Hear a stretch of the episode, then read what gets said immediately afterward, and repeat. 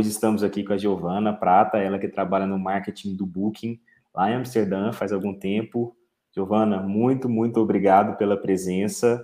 Realmente é, acredito que você vai poder ajudar e agregar bastante aqui, ajudar bastante o pessoal uh, que pensa em entrar na área de marketing, o pessoal que está cogitando a possibilidade aí uh, de ir para uma carreira no exterior. Então, muito obrigado pela presença, obrigado pelo convite, com, pelo convite. É um prazer estar aqui com você. E, bom, para começar, eu gostaria que você se apresentasse, falasse um pouquinho a respeito da sua formação, da sua uh, carreira também, os lugares que você já passou, como que você chegou até o Booking. Oi, boa tarde. Boa tarde, Celso. Boa tarde, todo mundo. Eu que agradeço por estar batendo esse papo com vocês.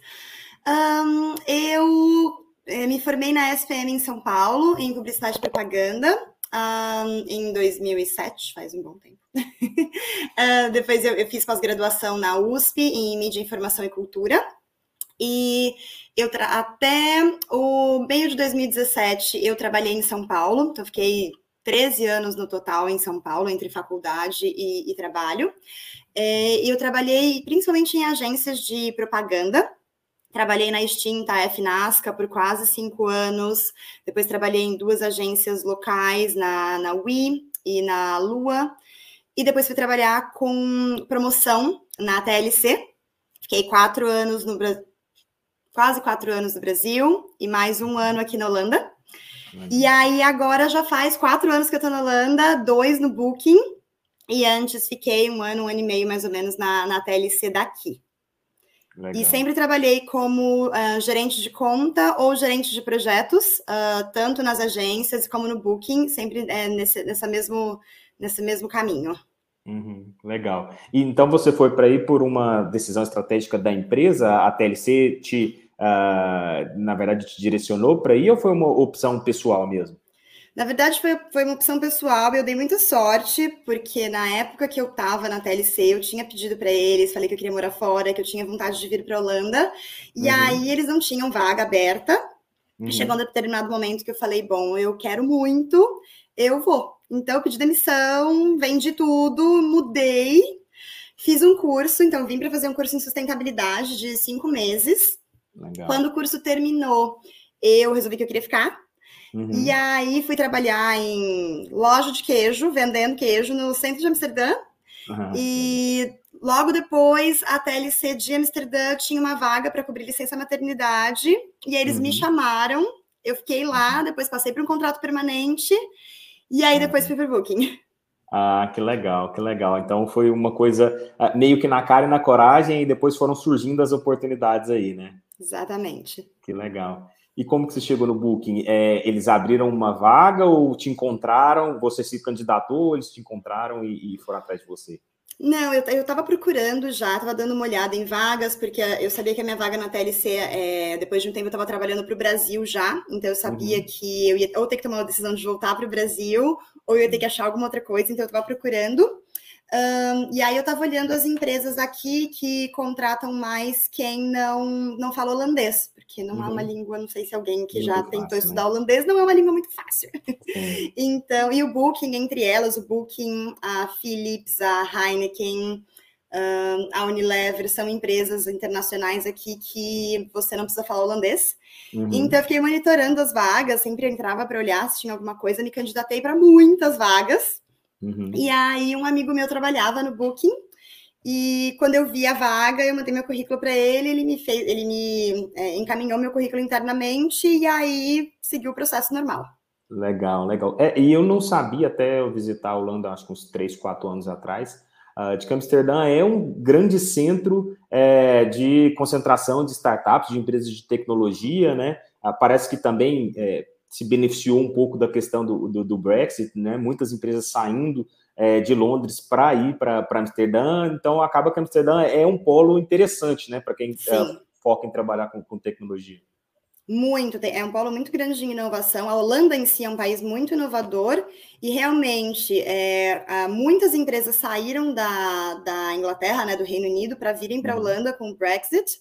Inclusive, eu quando eu trabalhava no sul de Amsterdã, que é uma área mais empresarial, como se fosse a Wall Street ou como se fosse a Berrini uhum. uh, em São Paulo, uhum. é, tinha muito prédio subindo naquela época para acomodar essas empresas e você não se sente em Amsterdã, não tem canal, não tem casinha bonitinha, uhum. são prédios bem altos empresariais naquela região. Uhum. Legal, legal, interessante. E assim, você falou que não fala holandês, mas uh, acredito eu uh, que o inglês foi essencial nesse processo, né? Você já chegou aí falando inglês ou você foi pegando fluência com o tempo?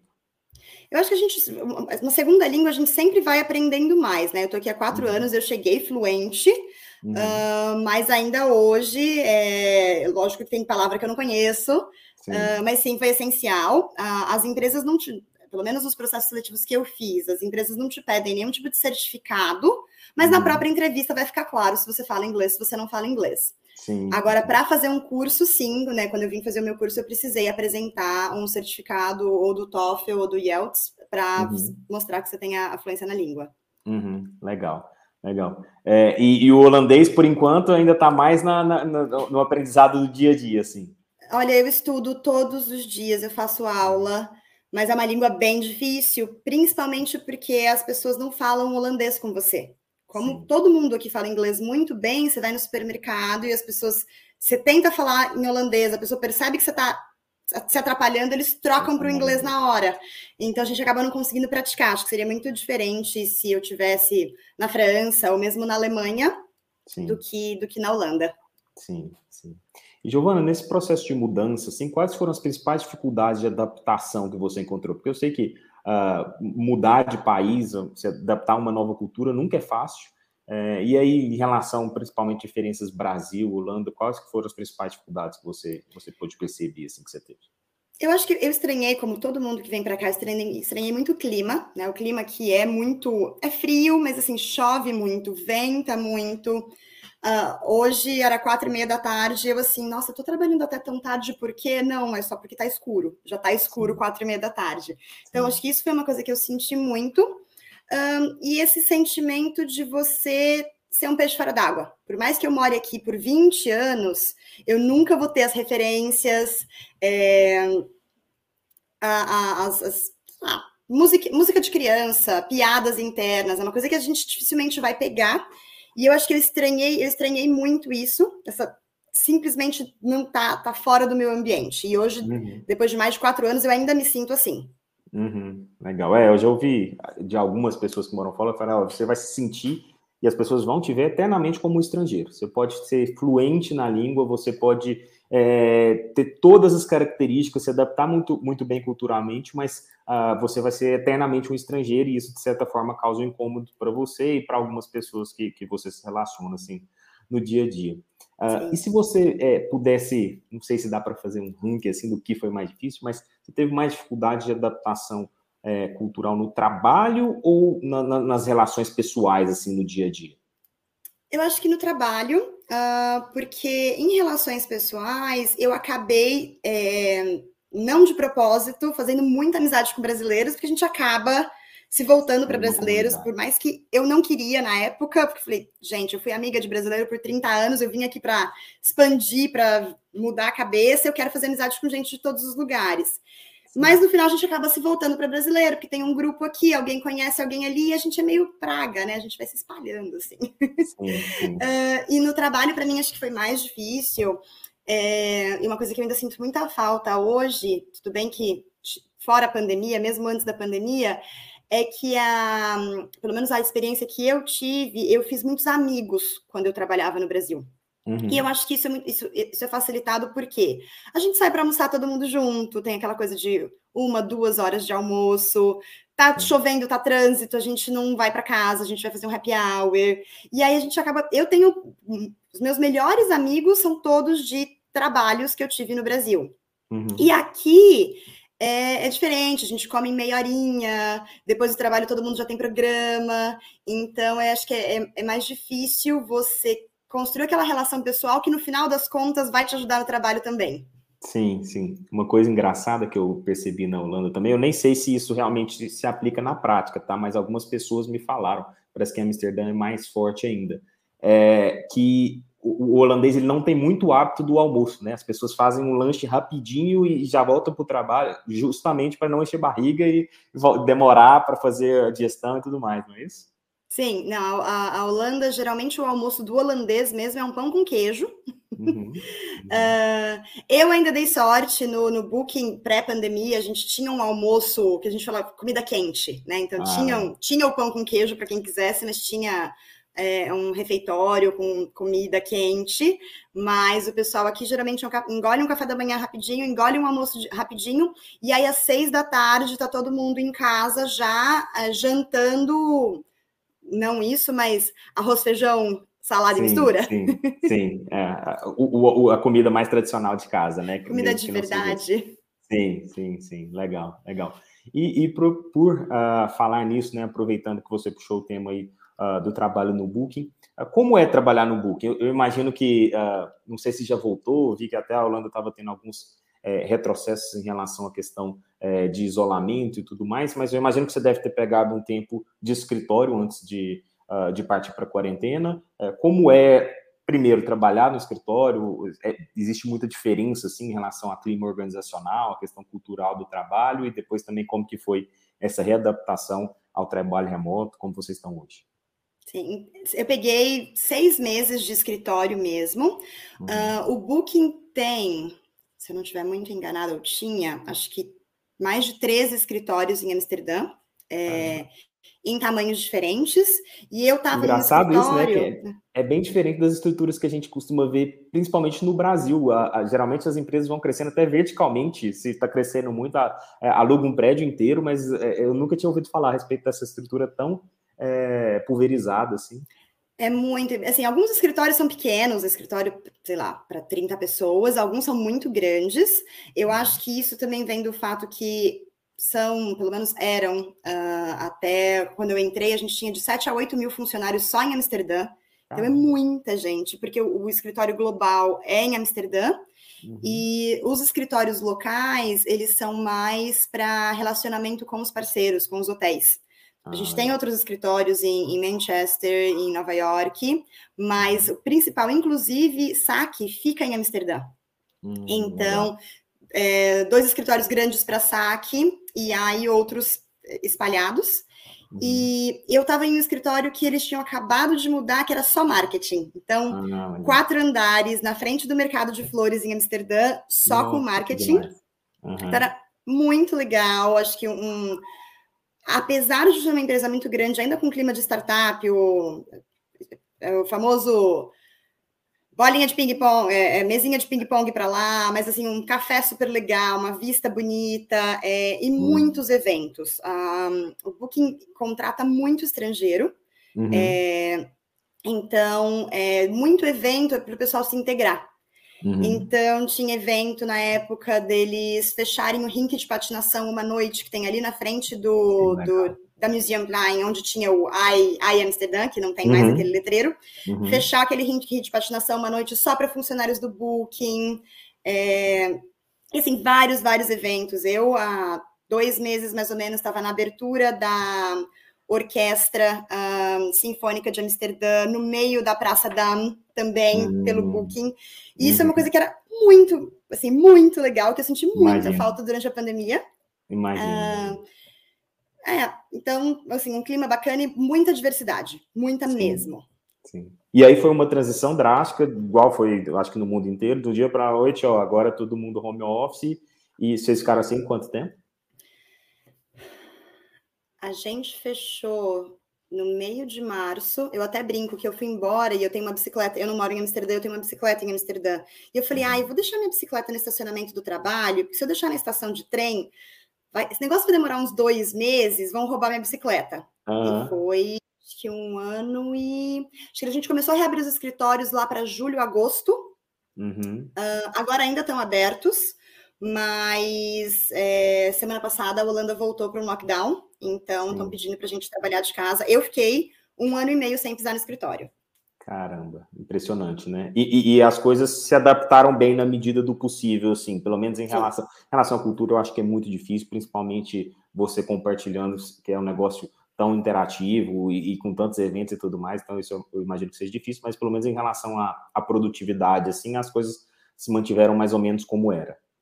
Sim, acho que algumas pessoas, eu tive bastante dificuldade para me adaptar, uhum. é, mas acho que todo mundo levou muito bem, tanto que uhum. agora a gente está discutindo, inclusive, mesmo quando voltar, voltar para o modelo híbrido, uhum. é, das pessoas irem só algumas vezes por semana para o escritório, em vez de antes o Booking tinha uma política muito rígida em relação a trabalhar de casa, era bem contra é, trabalhar de casa, o que é o que vai na contramão da maioria das empresas é, é, de, tecnologia, tecnologia, hoje em dia. Sim, sim. E hoje estão falando já quando a gente voltar, vai ser. Vamos testar um modelo mais híbrido. Legal, legal. Uh, e ele, nem durante o período da, da, pandemia eles não contrataram pessoas remotas, assim, 100% remotas, principalmente desenvolvedores, essas coisas? É, gente, ou, sim. Tem, então. A gente teve um congelamento de contratações no ano passado, né? Porque a gente passou por uma reestruturação mas várias pessoas foram contratadas que nunca viram seus times pessoalmente. O, uhum. o meu namorado mesmo começou a trabalhar no Booking em maio, o laptop dele foi enviado para casa e acho que ele deve ter encontrado o time dele cinco vezes desde legal. então. Legal, legal. É, eu acho que é a nova dinâmica de trabalho aí que a gente vai ter, né? Por mais que a gente volte aos escritórios, algumas empresas são um pouco mais duras, outras um pouco mais flexíveis em relação a isso mas eu acho que a gente quase sempre vai ter, principalmente em empresa grande, alguém que a gente nunca viu presencialmente, alguém que está conversando com a gente do outro lado do mundo, enfim. Acho que não tem como muito fugir disso aí, né? É. Uh, e do seu cargo especificamente, você uh, trabalhava com, uh, trabalha com, com CRM, mas você é gerente de projetos de uma, de uma equipe, é isso? Você pode, eu sei que existem algumas restrições, até por questão de confidencialidade, mas abre para a gente um pouquinho assim de como é seu dia a dia, é, o que uhum. você faz, qual, como que é formado o seu time, se você puder falar um pouquinho disso.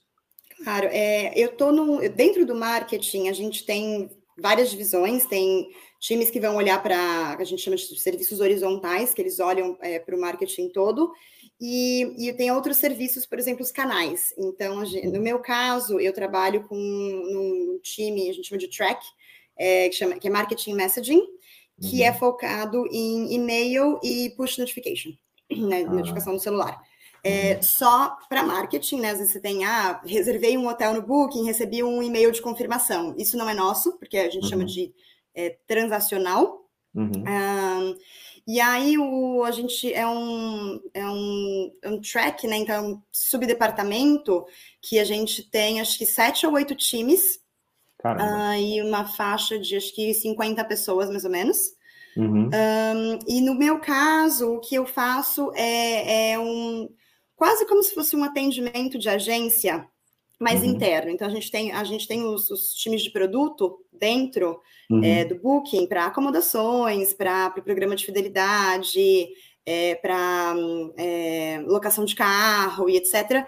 E uhum. eles usam ou, ou é, requisitam uhum. é, o serviço do nosso do, do nosso canal para uhum. envio de e-mail para os consumidores, falando: olha, tem uma promoção, olha, é, tem um desconto, olha, tem um serviço novo aqui, é, ou os hotéis mais procurados em lugar XYZ, e eu faço essa ponte em pegar todas essas, é, essas esses pedidos, uhum. é, priorizar porque uhum. nesse caso, como é um, um, canal que você não precisa de verba externa, né? Sim. Só é, é, um canal Sim. gratuito. Sim, é só usa as ferramentas internas da empresa e a base de contatos que a empresa já tem, então é algo que não tem uh, orçamento extra, vamos dizer assim. Foi, é o custo que vocês já tiveram, é a base de clientes que já está já tá na base de vocês, né?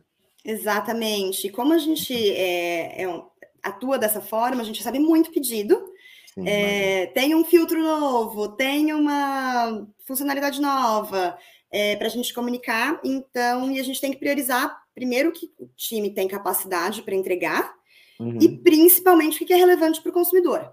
Sim. sim né? Então, é eu faço esse trabalho de priorização, prioriza, priorização Isso.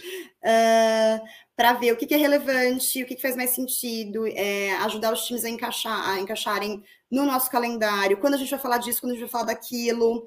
Uh, e aí também um, uma segunda coisa que eu tenho feito mais esse ano é também a coordenação de campanhas uh, 360, então campanhas uhum. nossas integradas que pegam todos os, os nossos canais, ou boa uhum. parte dos nossos canais. Então, eu estou fazendo um trabalho de é, gerente de programa agora, que a, a, pega essas informações e faz a ponte entre o time de produto e os uhum. outros times que vão entregar a campanha.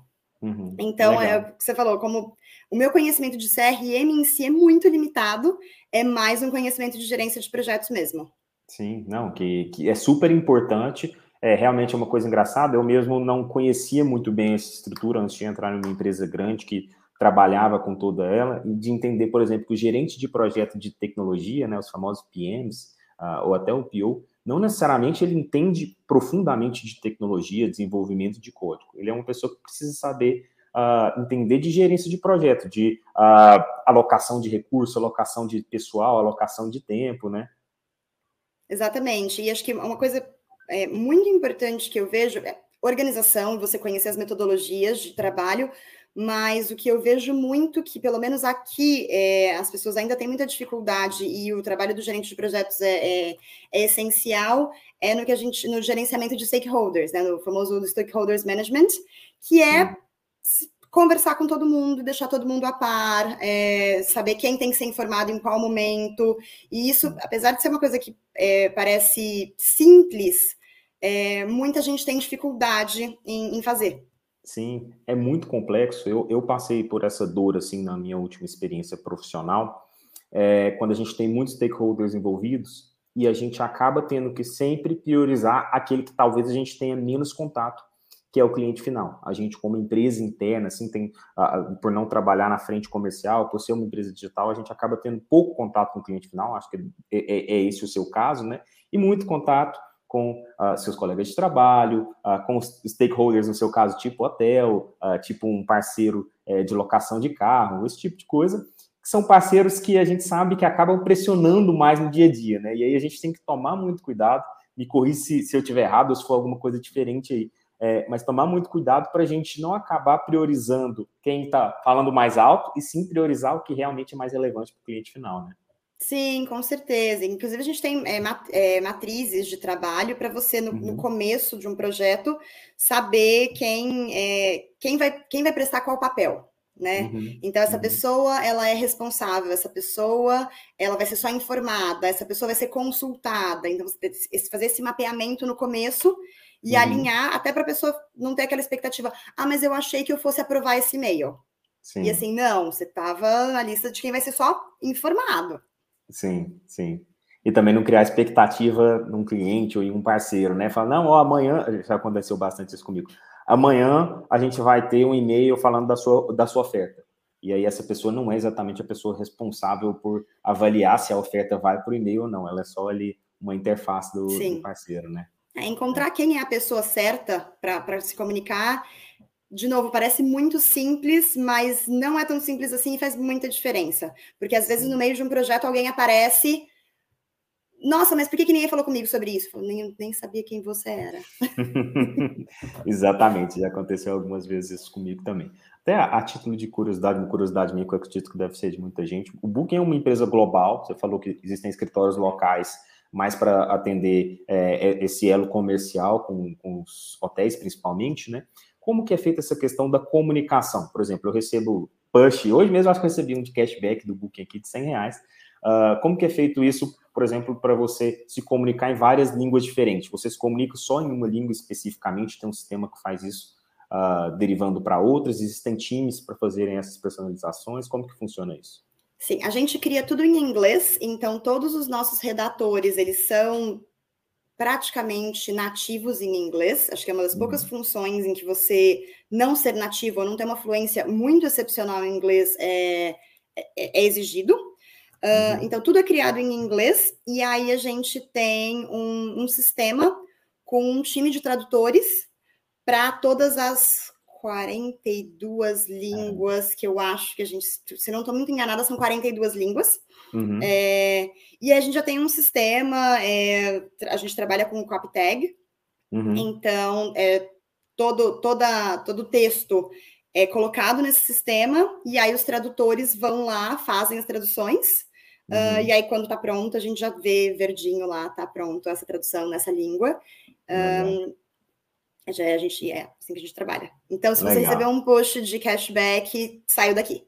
Que legal, que legal. Não sabia. Imaginei que tinham ah, escritórios espalhados para fazer também esse trabalho, mas com certeza essa centralização uh, possibilita uma, uma escala muito maior, produtividade muito maior e acredito que uma padronização também nessa comunicação, Sim. né? E, e, concentração do budget também, porque senão dividir isso aí por país, por, por região, na verdade, ficaria inviável praticamente. E o gerenciamento das pessoas para ter também um, um, uma forma de conduzir o time da, da, mesma, da mesma maneira, né? Esses a gente chama de é, especialistas de linguagem, né? Estou uhum. traduzindo aqui livremente. Uhum. Uhum. É, eles também ficam todos, ou praticamente todos, é, na, na Holanda, em Amsterdã. Hum, entendi, legal.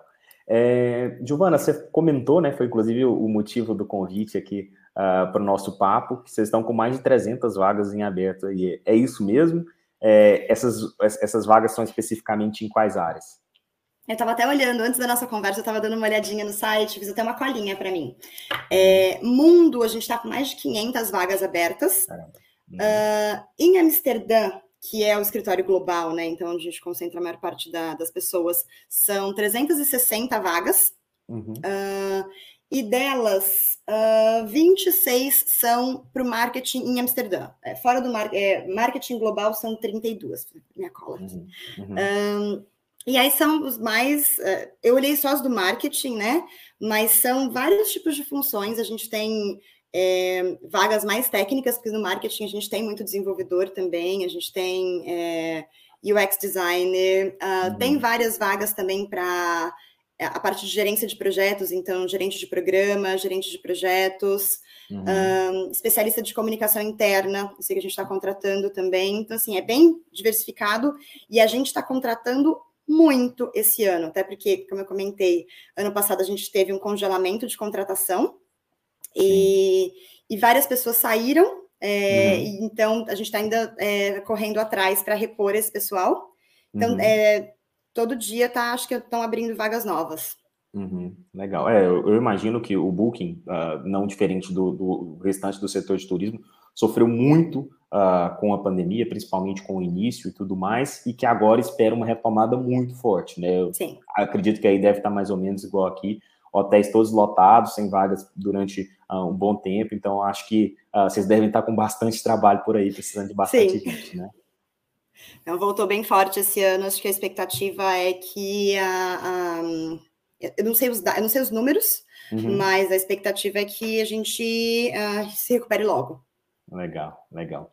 E dentro dessas oportunidades existe oportunidade para brasileiros, assim como existe oportunidade para gente uh, do mundo inteiro, né? Sim, o Booking reloca muito então, é, eu conheço muita, a maioria das pessoas que eu conheço é, tem uma trajetória diferente da minha. Eles uhum. vieram para a Holanda, vieram trabalhar no Booking porque foram contratados é, de fora. Uhum. E é legal porque aí o Booking é, já te dá, é, vai atrás do seu visto, é, já, já, te, já te traz integrado. Né? Então, uhum. aquilo que a gente às vezes apanha para entender como uma coisa funciona, em que banco eu abro conta, o que, que eu tenho que fazer uh, o Booking já, já toma conta. Né? Te ajuda nesse processo, né? Sim. Sim, que legal, que legal. É, e como que é o processo seletivo? Ele é muito diferente do que a gente está acostumado a ver no Brasil? Uh, existe aquele processo natural com entrevista técnica, também uma entrevista mais comportamental? Como que funciona isso? Olha, o processo que eu, o processo pelo que eu passei, que é o que eu tenho experiência, né? Uhum. Ele foi composto por quatro entrevistas. Uhum. Acho que quatro, é, quatro entrevistas. Então, é, foi uma primeira entrevista com o RH, que, na minha, na minha opinião, é a mais difícil, é onde tenho um filtro maior, porque eles uhum. só entrevistam é, um número bem reduzido de pessoas. Então, dessa uhum. primeira entrevista com o RH para ver se você pode ser um bom, um bom, tem um, um bom fit com a vaga, né? Uhum. Uh, depois costuma ter outras duas entrevistas com pessoas que não necessariamente vão trabalhar com você, uhum. mas que vão ter alguma relação com o seu trabalho. Então, é, e geralmente em pares. Então, uma entrevista com duas pessoas, a outra entrevista com duas pessoas. Uhum. É, em uma delas, geralmente tem um case, então alguma coisa para você apresentar, eles vão te dar um dever de casa. Uhum. Um, e a última, quinta entrevista, geralmente é mais é, com a pessoa que já foi escolhida ou com os últimos últimos candidatos, que é mais para ver se culturalmente você se encaixa na empresa. O famoso fit então, cultural, né? Exatamente. Uhum. Legal. Só, não sei também até que ponto você pode falar, mas quais que você acha que são os principais pontos culturais uh, que o Booking se destaca? Assim, é cobrança muito forte, uh, bastante focado em performance, eles se preocupam muito é, com, com, as pessoas, como que, quais que são os principais pontos que até deve ser falado internamente, assim? Olha, o Booking é muito voltado para resultados. Uhum. Então, uhum. é lógico que todo mundo tem espaço para dar feedback, para ter suas próprias ideias, mas tudo é testado. Né? Então, uhum. acho que é importante é, é, ter isso em mente em que qualquer ideia que você quiser implementar vai ter que ser testada, é, a gente chama contra a base, contra o que está sendo já feito. Uhum. E se não, se não tiver uma boa performance, é muito difícil você justificar. Né? Então, acho que isso é um ponto muito importante. Um, e sim, cuida muito das pessoas, tem vários programas para a gente se integrar, mas é uma empresa muito voltada para a entrega de resultados e para performance. É números, números, números. Legal, legal. É o que a gente mais tem ouvido uh, em áreas de marketing mais modernas aí, né? Até um pouco do conceito do growth hacking também, que é você teve uma ideia, testa uh, o mais intenso que você pode, uh, de forma mais rápida possível, mas dentro de um grupo controlado, porque uh, se isso aí não funcionar, você vai ter que responder por esse, é, por esse teste seu, né? E se funcionar, ótimo, aí você leva e escala isso para todo mundo. Legal. Sim. Legal. Uh, Giovana, acho que a gente vai partindo aqui para o final, e aí, para a gente finalizar, eu queria que você uh, comentasse a respeito de algumas dicas que você tem para dar para quem quer entrar nesses processos seletivos do Booking, também para quem quer trabalhar uh, fora do Brasil, independente da empresa, quais que são as principais orientações que você poderia dar para quem está pensando a respeito disso? Olha, eu acho que a, a primeira coisa é não ter essa barreira de achar que porque você está fora do Brasil você não vai ser considerado para as vagas. É, foi uma coisa que eu imaginei, por isso que eu vim sem nada, e hoje eu vejo uhum. que muita gente consegue. A maioria dos meus amigos aqui hoje vieram uh, contratados uhum. de fora. Então, assim, o LinkedIn é o seu melhor amigo. Capricha, faz um perfil uhum. em inglês no LinkedIn. Uhum. É, mais completo que você, que você conseguir. Uh, procura as empresas que são internacionais, então não adianta você querer procurar uma empresa que é super holandesa, que vai falar holandês, que talvez não saiba nem como procurar, como dar visto, né? Como ir atrás de visto, porque Sim. você vai perder o seu tempo, né? Então, procurar uhum. essas empresas mais internacionais, como o Booking. Uhum. Um, e é, o currículo aqui, ele vai sempre junto com uma carta de apresentação. E o que é muito hum, importante é você olhar bem a vaga e customizar o seu currículo para que ele bata com a vaga que você está se candidatando. Aquela uhum. coisa que a gente tem de currículo padrão que você só envia, é, dificilmente passa aqui, porque uhum. acho que o Brasil também já está é, bem avançado nisso, né? Os currículos eles Sim. rodam primeiro num, num software para encontrar palavras-chave. Uhum. Então, ninguém nem olha o seu currículo se ele não passar por esse primeiro filtro. Sim. Uh, e aí a carta de, de, apresentação é muito importante, é, tem vários modelos online, é, mas uhum. é, é, é, importante dar exemplos reais. Então, vamos supor que a vaga pede que você saiba lidar com situações de crise. Uhum. Então, não adianta você colocar, ah, lidei com situações de crise no passado. Uhum. Olha, quando eu trabalhei. Apresentar o case prático. Quando eu trabalhei em 2014 com a empresa XYZ, aconteceu isso e eu lidei de certa forma. Então, isso já uhum. também te te ajuda a, a, a ter mais destaque. Uhum. Um, e eu acho que é isso. Uh, tinha, tinha até comentado, né? Se alguém é, quiser dar uma olhada na, nas, nas vagas que tem abertas para o Booking, pode falar direto comigo. É, eu posso ajudar a dar umas dicas, posso fazer recomendação interna também. Legal. Uh, mas acho que é, acho que é por aí. Não, e botar, investir tempo em fazer um currículo legal é, e olhar se ele está batendo com a vaga. Sim, olha só, pessoal, que oportunidade legal que a Giovana está dando aí. Eu vou deixar o LinkedIn dela aqui uh, nos comentários do vídeo depois, para quem quiser é, entrar em contato com ela e muito, muito obrigado por essa abertura aí, Giovana. É, em relação à parte, eu acho que de preparação pessoal, vamos dizer assim, o que, que você acha que a pessoa uh, precisa estar na cabeça? Uh, eu, eu, eu, acho, eu sempre falo que, independente da mudança que a pessoa vai fazer, ela precisa uh, estar ciente que não vai ser fácil, né? Se a gente começa qualquer coisa, seja um trabalho novo, uma empresa nova, uma mudança de país, como é o caso, e acha que vai ser muito fácil, a gente acaba, eu acho que se frustrando e, e, e tendo uma quebra de expectativa. Mas além disso, assim, o que, que você acha que uh, é bom que a pessoa saiba e esteja preparada? Eu acho que se você vai sair do Brasil, saia do Brasil. Então, é, eu vejo muita gente, e eu fiz muito isso no começo, que vem para cá, mas ah, eu, o meu dermatologista no Brasil, os meus exames no Brasil, o meu produto de cabelo eu só consigo comprar no Brasil.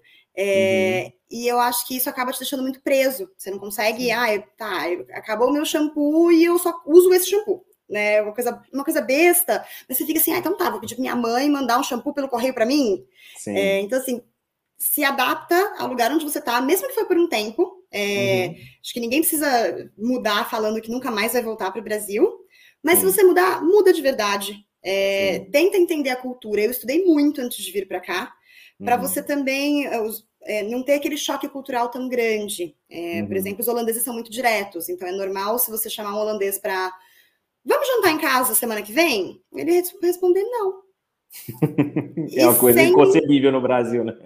Sem nenhuma explicação. E você fala, gente, pessoa grossa. E não, uhum. é a cultura. Então, assim, é, entender para onde você está indo para você não ter esse choque cultural tão grande, é, eu acho que é, é, a maior dica que eu posso dar. Sim, sim. Ótimo, sensacional. Eu realmente acho que se a gente vai uh, com essas. querendo arranjar desculpas para voltar, ou querendo naquele muito, ah, se não der certo eu volto a qualquer momento, dificilmente você vai se adaptar e vai acabar desistindo no meio do caminho. Né? Mas uh, muito legal, Giovana, muito, muito obrigado aí de novo pela, pela troca de experiência, pela troca de informações, por, essa disponibilidade. É, pessoal, é, fico uh, também super à disposição para quem quiser trocar um pouco mais de ideia a respeito. Uh, como eu disse, vou deixar o LinkedIn da Giovana aqui. E uh, agradeço muito a audiência de todos. Para quem quiser saber um pouco mais a respeito dessas estratégias de marketing utilizadas não só no Booking, mas como em empresas digitais como um todo, a IMA está aqui justamente para isso. Obrigado, obrigadão, Giovana, obrigado, pessoal. Foi um prazer e até breve. Obrigada, boa noite para todo mundo. Obrigado, abraço.